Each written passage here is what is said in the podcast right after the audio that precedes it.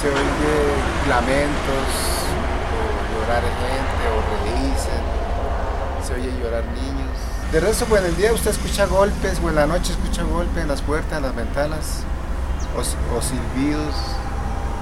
Pero nosotros no le damos caso porque, porque si uno le hace caso a ellos, se ponen más delicados o molestan, lo molestan más a uno.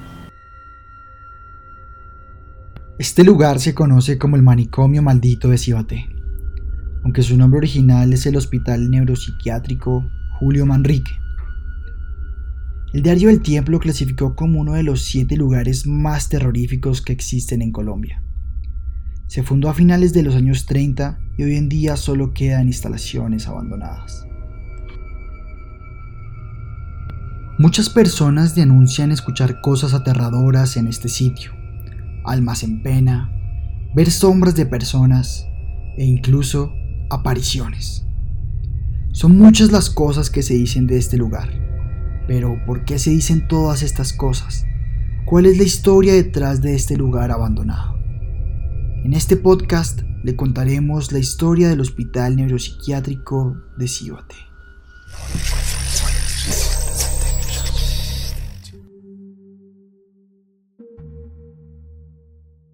Para explicar un poco la historia paranormal que tiene el hospital, es necesario que retornemos un poco en el tiempo, específicamente hasta 1873, que es en donde comienza esa historia. El asilo de locos, creado en la ciudad de Bogotá en 1873 por la beneficencia de Cundinamarca, es el antecedente que tenemos del Hospital Neuropsiquiátrico de Cibaté. El país se encontraba en un proceso de modernización. Poco a poco y a medida que iba creciendo la población de todo el país, se iba necesitando de nuevas instalaciones y de nuevos edificios, colegios, hogares, hospitales, entre ellos los hospitales psiquiátricos. El asilo locos fue la creación de un hospital y un asilo para este tipo de personas que necesitaban de atención psiquiátrica. Su ubicación inicial fue en la calle Quinta con Avenida Caracas, en la hacienda conocida como Ninguna Parte. Sin embargo, las precarias instalaciones y la falta de lugar para los asilados hicieron que fuera urgente la construcción de un establecimiento capacitado para el albergue de los enfermos mentales. Hay que tener en cuenta que Bogotá era la ciudad que recibía la mayor cantidad de migrantes de todo el país. Esto significaba que muchos de los enfermos internados en el asilo eran remitidos de hospitales de distintas partes del país que no tenían un lugar especializado en el tratado de dichos enfermos. De hecho, el columnista Fernando Talero, del Nuevo Siglo, asegura que ordinariamente, cuando a alguien se le quería sindicar de loco, se le condenaba para que se fuera para Cibaté, expresión popular que llegó al colmo de suponer que los habitantes de este municipio todos ellos padecían de desequilibrios mentales, que eran esquizofrénicos, bipolares, epilépticos, adictos, paranoicos, catatónicos, etc. Sin embargo, queda una gran duda con este lugar. Y es que, ¿cuál es la diferencia que existe entre un hospital psiquiátrico y un manicomio? Para responder este tipo de preguntas, a lo largo de este podcast nos acompañará una persona que desde su infancia se ha interesado por las leyendas colombianas y las historias de fantasmas. Es psicólogo, filósofo y psicoanalista en formación. De hecho, tiene un libro llamado Fantasmagorías, un mosaico filosófico sobrenatural, en donde se habla sobre los fantasmas de las personas muertas en el triste episodio conocido como los falsos positivos. Se trata de Nicolás Cardona. Tradicionalmente lo que conocemos como un hospital, psiquiátrico es de una manera fuerte, yo creo que podemos decir que es un lugar en el que se recluían en su momento a los enfermos mentales, tal vez en ese tiempo por ahí, eh, en 1900 llamado, llamados alienados, ¿no? Pero hay algo en el juego de las palabras que, nos marca como dos concepciones distintas en todo caso, ¿no? Un hospital psiquiátrico pareciera ser la versión políticamente correcta de un lugar en el que se tratan enfermedades mentales, enfermedades psiquiátricas y un manicomio, si lo pensamos en el uso de las palabras, podría ser un poco más peyorativo en el sentido de que está marcando es eh, un lugar para maníacos. El tabú que existe alrededor de la psicología nos ha llevado no solo a creer este tipo de connotaciones negativas en el juego de las palabras, como dice Nicolás, sino a creer que la psicología misma o la psiquiatría es algo exclusivo de las personas locas. Volviendo a la historia del hospital de Cibaté, hay que aclarar varias cosas en su historia. Si bien el asilo de los locos fue un antecedente de lo que se conocerá posteriormente como el Hospital Neuropsiquiátrico de Cibaté, no fue hasta 1937 que funcionó y se dio la inauguración del lugar. En tantos años que pasaron desde la creación del asilo de los locos, existieron múltiples problemas que imposibilitaron que el hospital que conocemos hoy en día haya sido construido antes. Entre ellos se denuncian muchas cosas. Habían problemas estructurales, pues la forma de llevar los materiales de construcción era mediante los trenes y el hospital y los predios donde se quería construir estaban muy lejos de las carreteras. Entre ellos también se denuncian que se perdieron los planos del lugar que se quería construir. Esto llevó que no fuera hasta 1937 que se diera la inauguración del hospital. En los planos de los que les hablo, que posteriormente tuvieron que volver a hacer, se leen las divisiones que tendría este hospital neuropsiquiátrico, dividido exactamente en 20 lugares distintos. El primero de ellos sería un edificio de recepción, donde se encuentran los enfermos que deben guardar cama y estar en observación. El segundo sitio es una habitación para los médicos. El tercero es una casa de resguardo un edificio para los empleados, una habitación de director, una casa de diversiones, un invernadero, un edificio para enfermos semi-tranquilos, una iglesia, una cocina, un depósito de tintas y maquinaria, un depósito de cadáveres de las personas que tristemente fallecían por su condición mental, una portería, un edificio para enfermos tranquilos, una casa de enfermizos, un pabellón para enfermos y tranquilos, una casa de administraciones, lavandería, cochería y un pabellón para pensionados.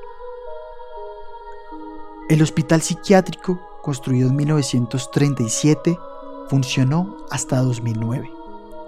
Su construcción se constituyó como la construcción de un manicomio moderno que respondiera a las necesidades de una población que debía estar en un espacio diseñado para su tratamiento. Muchos de sus pacientes entraron un día y no volvieron a salir jamás. Actualmente las instalaciones se encuentran en abandono y son cuidadas por dos vigilantes contratados por la beneficencia de Cundinamarca. Desde la década de los años 60 del siglo pasado, el hospital acogió enfermos de ambos sexos.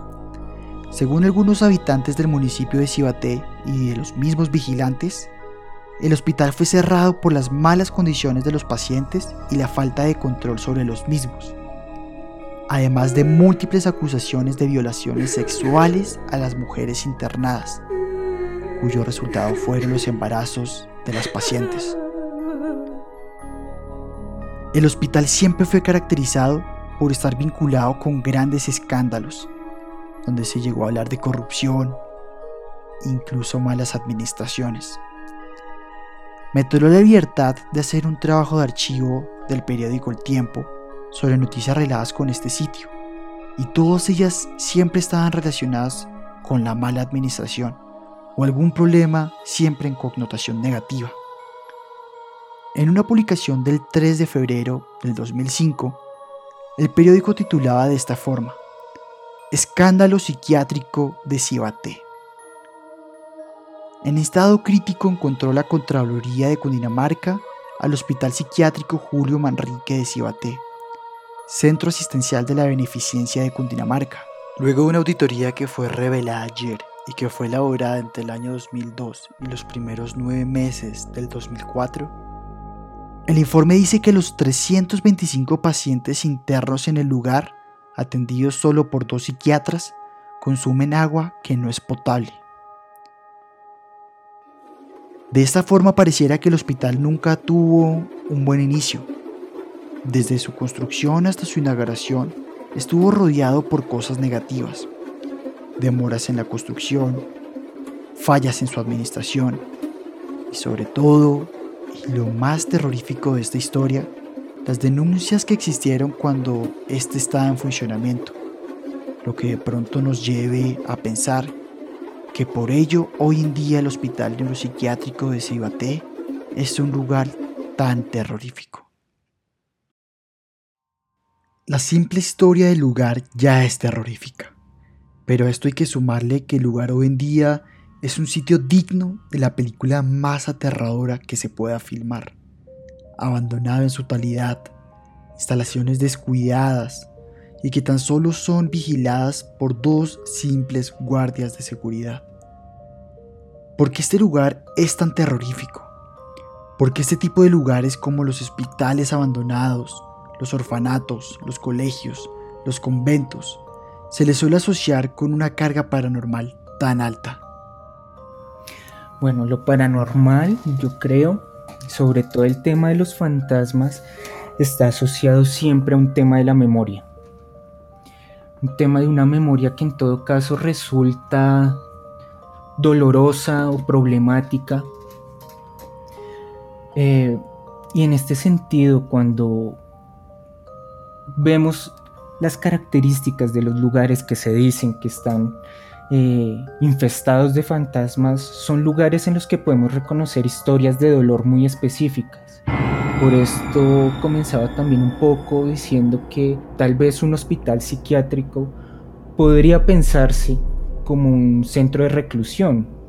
Eh, usted me comentaba un poco sobre la historia del, hospital psiquiátrico de Cibaté y esa tonalidad está en la historia de, este lugar, ¿no?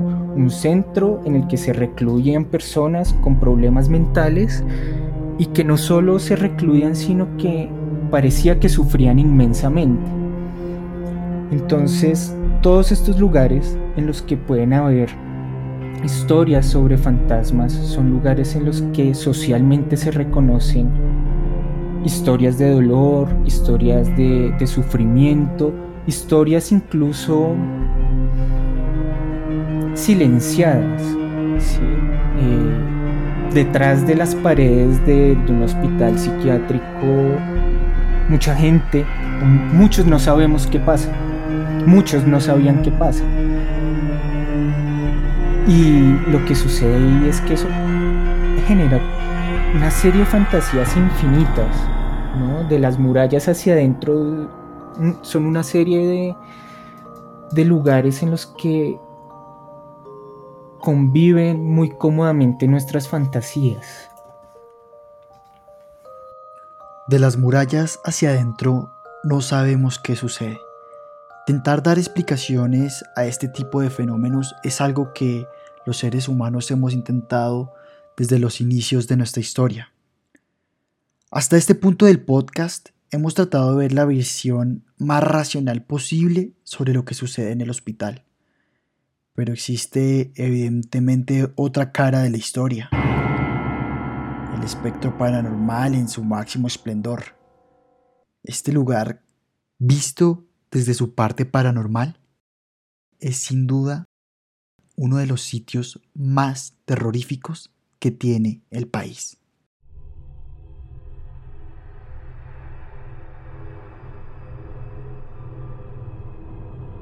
Para comprender un poco más qué es lo que está sucediendo en el Hospital Psiquiátrico de Cibaté, les he traído un invitado muy especial a ustedes en este podcast. Se trata de Alexander Torres, él es parapsicólogo, es investigador de fenómenos paranormales, es el director y fundador de la Academia Urantia, una academia de parapsicología aquí en Bogotá. Además, él es ufólogo elfólogo e instructor de metafísica. Ha participado en diferentes proyectos relacionados con lo paranormal. El mundo de lo paranormal en Radio Santa Fe, en el cartel paranormal de la Mega y en otros proyectos. Alexander, muchas gracias por estar aquí en este podcast.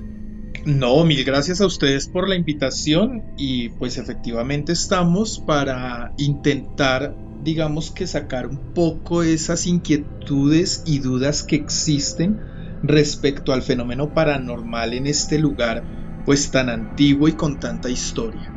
Así es, Alexander. Antes de, empezar eh, a entrar en materia, quisiera que le explicáramos un poco a la audiencia qué es la parapsicología. Bueno, mira, la parapsicología es una pseudociencia, es eh, digamos que una rama que dentro de su universo tú vas a encontrar una cantidad de estudios diferentes y de ramas que tienen que ver con todo lo que es espiritual, lo que la ciencia no ha podido realmente dar una explicación ni científica, ni mecánica, ni absolutamente nada de esto. La parapsicología, eh, como su palabra lo dice, digamos que estudia todo lo que tiene que ver con el poder de la mente o de la psiquis, pero siempre se llamará una pseudociencia mientras no se pueda demostrar que esta energía o estos planos espirituales que existen alrededor de nosotros, pues eh, no se pueda, ¿cómo decírtelo?, corroborar por intermedio de algún experimento físico o químico, que es una realidad y que ha estado todo el tiempo alrededor de nosotros. Alexander, entendiendo que esto es algo que puede trascender lo que podemos comprobar con la ciencia, con experimentos, en este podcast se le hizo la pregunta a un psicólogo interesado por los temas paranormales de por qué este tipo de, de lugares como los hospitales, los colegios abandonados, los manicomios, Incluso podría pensarse en los conventos que tienen una connotación religiosa, porque este tipo de lugares se les suele asociar con una carga paranormal tan alta. Eh, estos lugares no solamente tienen que ver con que se ve algún tipo de afectación espiritual por el hecho de que hayan sido religiosos. La verdad es que todo lugar antiguo en parapsicología se denomina que se impregna de la energía de todas las personas que han pasado por estos sitios. Por lo tanto, eh, digamos que las paredes, los objetos, los lugares hacen una acumulación energética de los sucesos más importantes que haya vivido una persona en el lugar. Puede ser alegría, puede ser emoción, puede ser amor, como al mismo tiempo puede ser tristeza, puede ser rabia, puede ser envidia. Entonces, los lugares como tal, así no sean religiosos, entre más antiguos, pues más vamos a encontrar este tipo de energía acumulada que se puede llegar a manifestar. Cuando hablamos de la parte religiosa, es porque se haya hecho algún tipo de ritual o ceremonia en el lugar que pueda impregnar la energía de otro tipo de espíritus o entidades. Es decir que, por ejemplo, los otros lugares que le mencionaba como los hospitales, los orfanatos, los colegios, en estos lugares pues obviamente pasaron muchas personas por ahí y es por eso que hoy en día tienen una carga paranormal tan alta. Precisamente son lugares en donde existe la muerte, donde existe el dolor, la tristeza, la impotencia. Entonces, estas, digamos que estas irradiaciones del ser humano o estos sentimientos impregnan estos lugares de ese tipo de energía. Entonces, si fallecen personas en el lugar, pues obviamente la energía va a ser mucho más alta a comparación de una casa que sea muy antigua, pero que hayan fallecido muy, pocos, muy pocas personas a comparación de un hospital. Esa es la gran diferencia, o sea, es el volumen de sentimientos y de personas que hayan muerto o vivido en el sitio.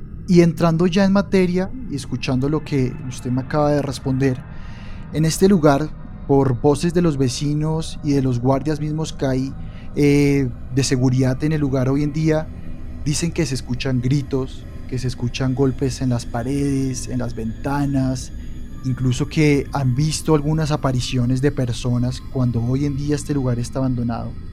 ¿Qué es lo que puede estar sucediendo en el hospital psiquiátrico abandonado de Cibate? Como investigador de fenómenos paranormales, te puedo decir que en Colombia existen muchos más lugares que llegan a tener ese tipo de eh, afectación espiritual. Lo que sucede es que se catalogó entre los 10 más importantes, tal vez por el reconocimiento y la antigüedad que tiene. ¿Qué te puedo decir de este lugar? Debemos de tener en cuenta que precisamente es un hospital psiquiátrico o fue un hospital psiquiátrico.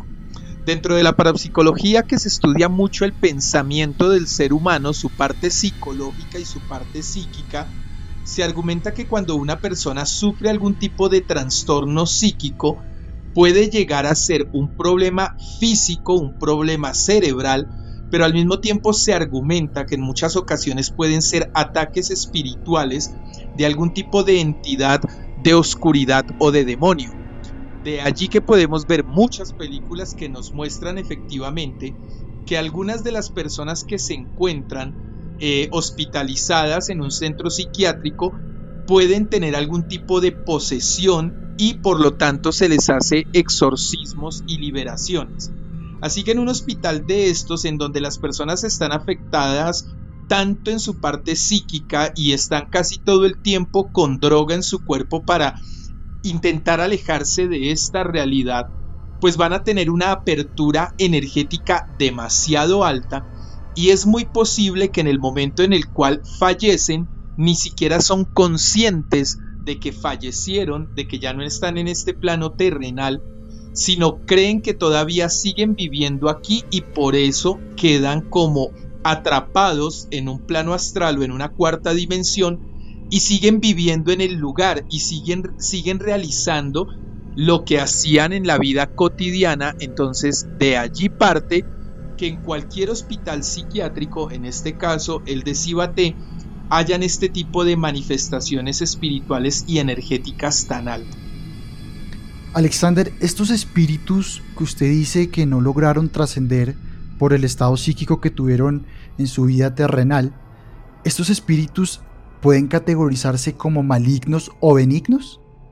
No tanto eh, de pronto decirlos, decir que son malignos, ¿por qué? porque yo siempre he dicho que nosotros tenemos que intentar ponernos al otro lado de la situación. Una persona de estas en un estado psiquiátrico que se da cuenta, perdón, que no se da cuenta que falleció y sigue actuando en su estado psiquiátrico, es muy posible que intente agredir a las personas, es muy posible que intente hablarles, que intente tocarlas, pero realmente no lo está haciendo porque sea maligno, es porque así se comportaba mientras estaba en la vida terrenal. Ya es diferente cuando algún tipo de espíritu de oscuridad llega a habitar estos lugares porque estas energías o estos espíritus demoníacos se alimentan precisamente de la energía de estos seres, se alimentan de la energía del dolor, del sufrimiento, de la droga, entonces, es muy posible que en los hospitales psiquiátricos lleguen espíritus de oscuridad a vivir allí y sean los que realmente hacen daño. Yo no clasificaría a los espíritus de las personas que estuvieron en un estado psiquiátrico como malignos. No, para nada. Estos, estos otros espíritus que me habla usted que sí son demoníacos y pueden llegar a, este sitio, ¿de dónde pueden venir? ¿Cómo pueden llegar hasta este hospital? Bueno, eh, lo que pasa es que aquí ya entraríamos en un tema muy profundo. Eh, te voy a tratar de explicar muy rápidamente. Hay algo que se llama demonología.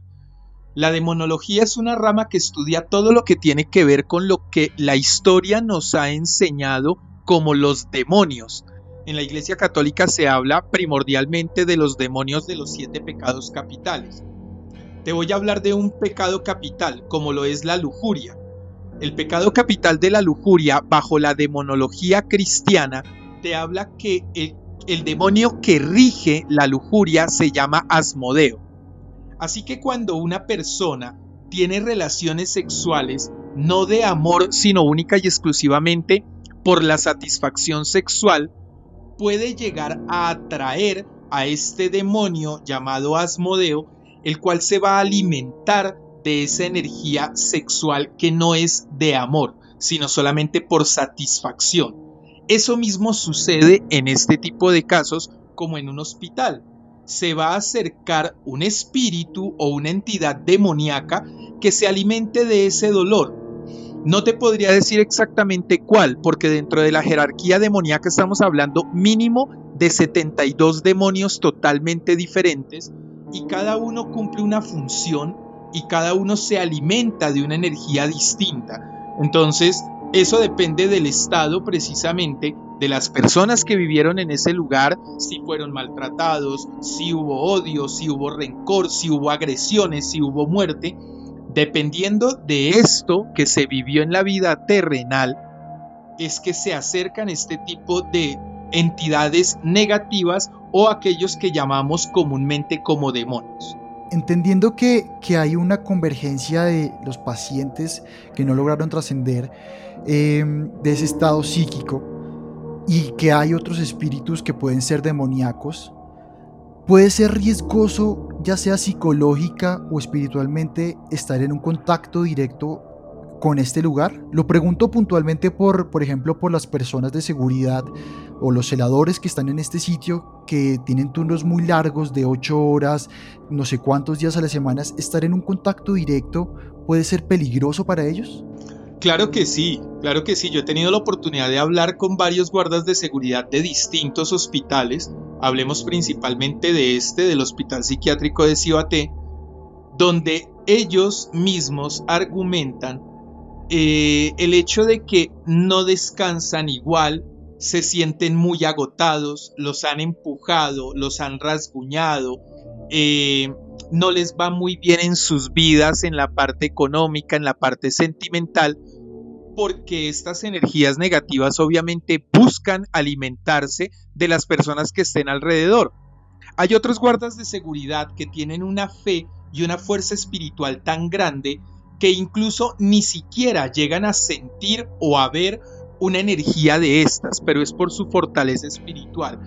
De una u otra forma, sin demeritar eh, obviamente el concepto de fe de las personas, cuando una persona es débil espiritualmente, cuando no está constantemente hablándole, por decirlo de alguna forma, a Dios o al Padre Creador del universo, agradeciéndole por todo lo que nos brinda, eh, haciendo oración, haciendo trabajo de crecimiento espiritual, pues va a estar débil espiritualmente y va a permitir que este tipo de energía negativa se inmiscuya en sus vidas y les llegue a hacer afectaciones no solamente físicas, como lo decía anteriormente, en donde los empujan, los rasguñan o los agreden, sino también en su parte física de enfermedades, de que estén constantemente con gripas o con algún tipo de enfermedad y vuelvo y repito, con conflictos en su hogar, en su trabajo, que, que son generados por este tipo de energías negativas.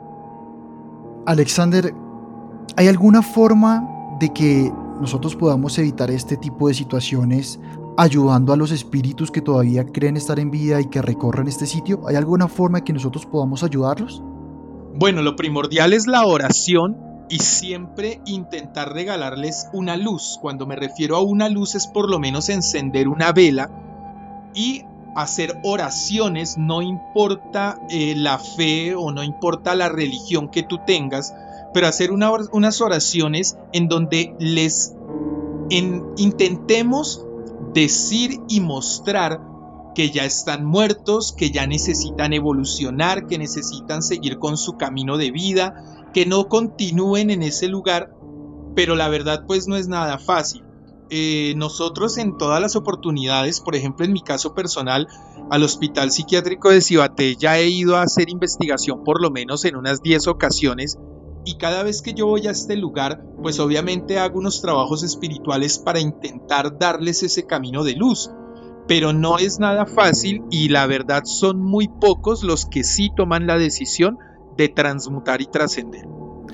Alexander, pensando un poco en el futuro de este lugar, ¿sería prudente construir una nueva edificación encima de lo que hay hoy en día o incluso pensar en una reapertura del hospital con un mantenimiento de las instalaciones, ¿sería prudente hacer algo sobre lo que está construido hoy en día en el hospital? Se podría hacer, claro que sí, pero la mayor recomendación es que primero se haga una limpieza espiritual en el lugar, una limpieza energética que la puede hacer un sacerdote que haya estudiado para realizar exorcismos y liberaciones o una persona eh, que, tenga conocimiento en el tema espiritual, pero que tenga ese nivel de hacer liberaciones y exorcismos.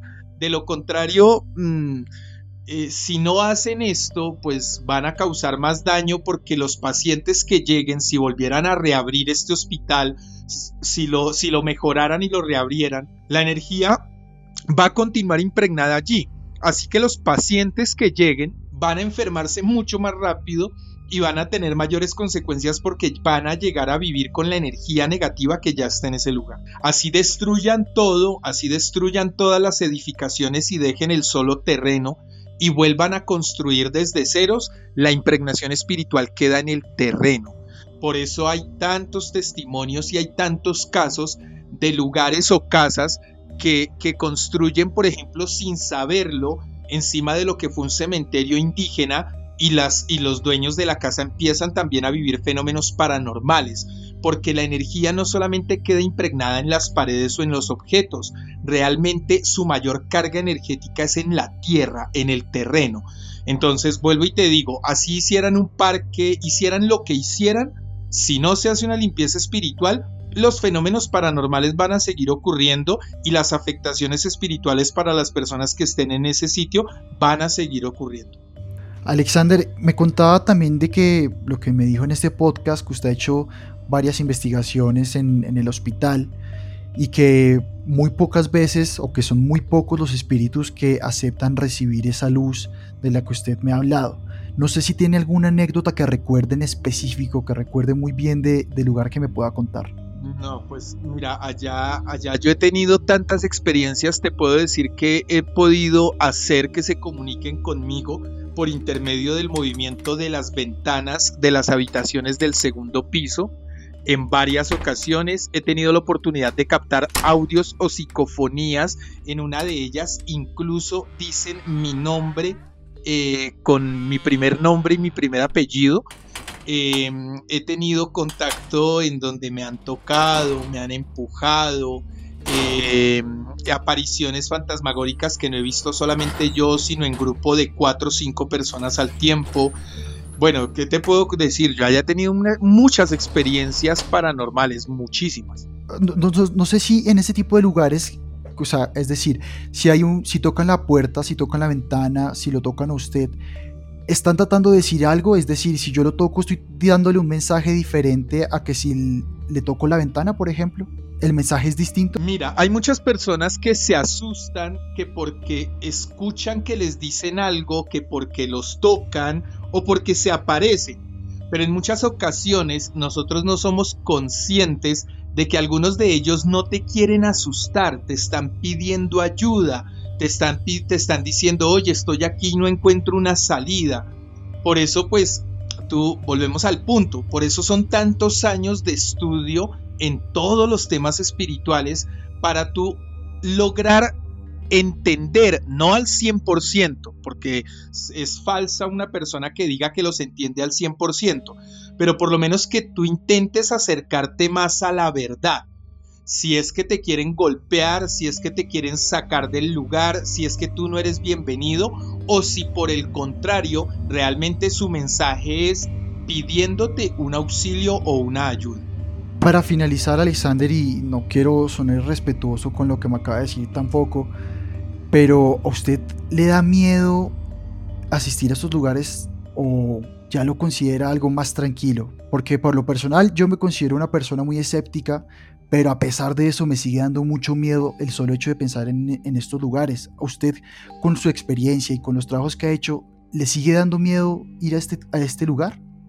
Mira, Santiago, la verdad, eh, yo siempre diré que un parapsicólogo o investigador de fenómenos paranormales a nivel mundial que diga que no le da miedo ir a un lugar a investigar, así haya ido 20 veces, es un mentiroso total.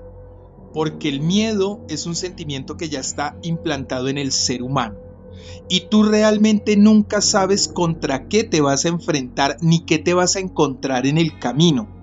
Por lo tanto, el miedo siempre va a existir. Lo que sucede es que es como cualquier trabajo tú vas aprendiendo a manejarlo y no vas a sentir el mismo temor. Alexander Torres hoy con 41 años ya no siente el mismo temor de su primera investigación o más que investigación, de su primera salida a ver qué sucedía cuando tenía 14, 15 años. El estudio, eh, el profesionalismo, la práctica, el ir a tantos lugares, eh, me han ayudado a manejar ese miedo pero que se siente miedo, siempre vas a sentir miedo. ¿Qué le diría entonces usted a esas personas que incluso escuchando este podcast y sabiendo todo lo que ha pasado en este lugar, siguen diciendo, eso son puras mentiras, ahí no hay nada, ahí eh, la gente está inventándose las cosas. ¿Usted qué le diría a esas personas escépticas sobre este lugar? Bueno, la verdad, pues eh, para mí es muy bueno que aún existan muchas personas que son escépticas y que sean escépticas al tema. ¿Por qué motivo? Porque el escepticismo es una protección. El escepticismo es algo que tú maquinas dentro de tu ser, dentro de tu mente, para vendarte los ojos, vendar tu energía, vendar todo ese llamado sexto sentido y no quieres sentir ni ver para que no, tal vez no sientas temor, para que no te afecten espiritualmente y los espíritus se alimentan del miedo. Entonces, cuando tú eres escéptico y sencillamente entras a un sitio y dices, a mí no me da miedo porque yo no creo en esto, pues es muy posible que nunca veas nada ni sientas nada porque ellos no se te van a acercar. Al escéptico es muy raro que una energía o un espíritu se le acerque.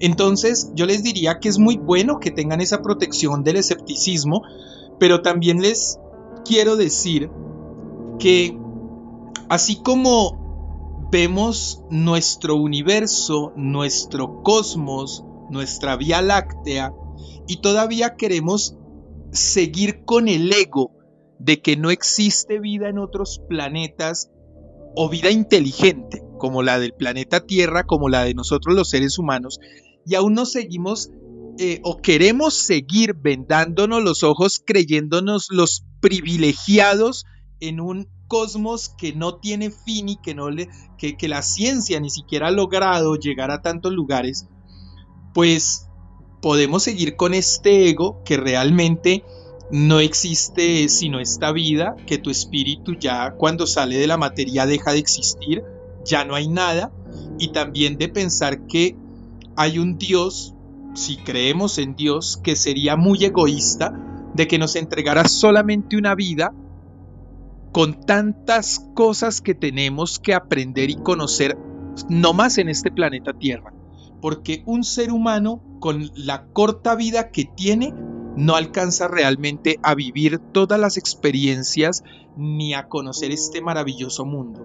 Así que si tú no crees en la reencarnación, tú no crees en otros planos, tú no crees en otras vidas, pues es muy triste ver y creer que tenemos un Padre creador del universo o un Dios que es egoísta y no te da sino 70 años para que no aproveches y conozcas todas las maravillas que nos entrega.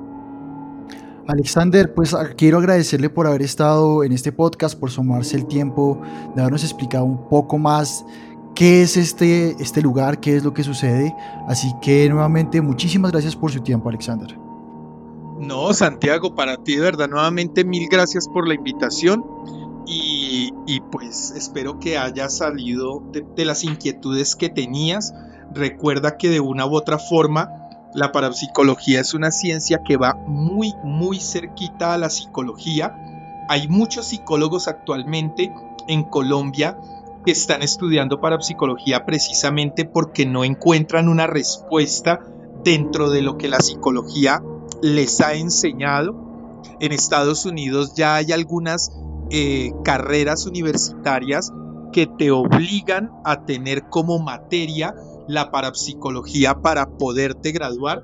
Entonces, eh, a pesar de que muchos creen que, los parapsicólogos y los investigadores de fenómenos paranormales estamos un poquito locos, cada vez nos vamos acercando eh, más a, digamos que a entregar de una u otra forma pruebas de que sí existen otros planos, existen otros seres. Recuerda que la palabra parapsicología se divide en tres partes.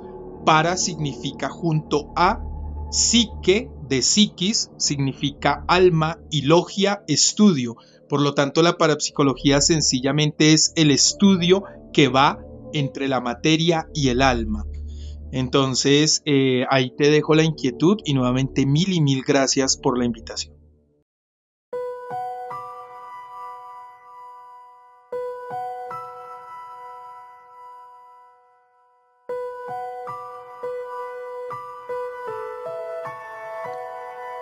Así es como queremos concluir este podcast. Independientemente de lo que creamos, seamos cristianos, seamos católicos, seamos la persona más científica del mundo, los seres humanos siempre buscamos dar respuesta a las preguntas que nos da el mundo.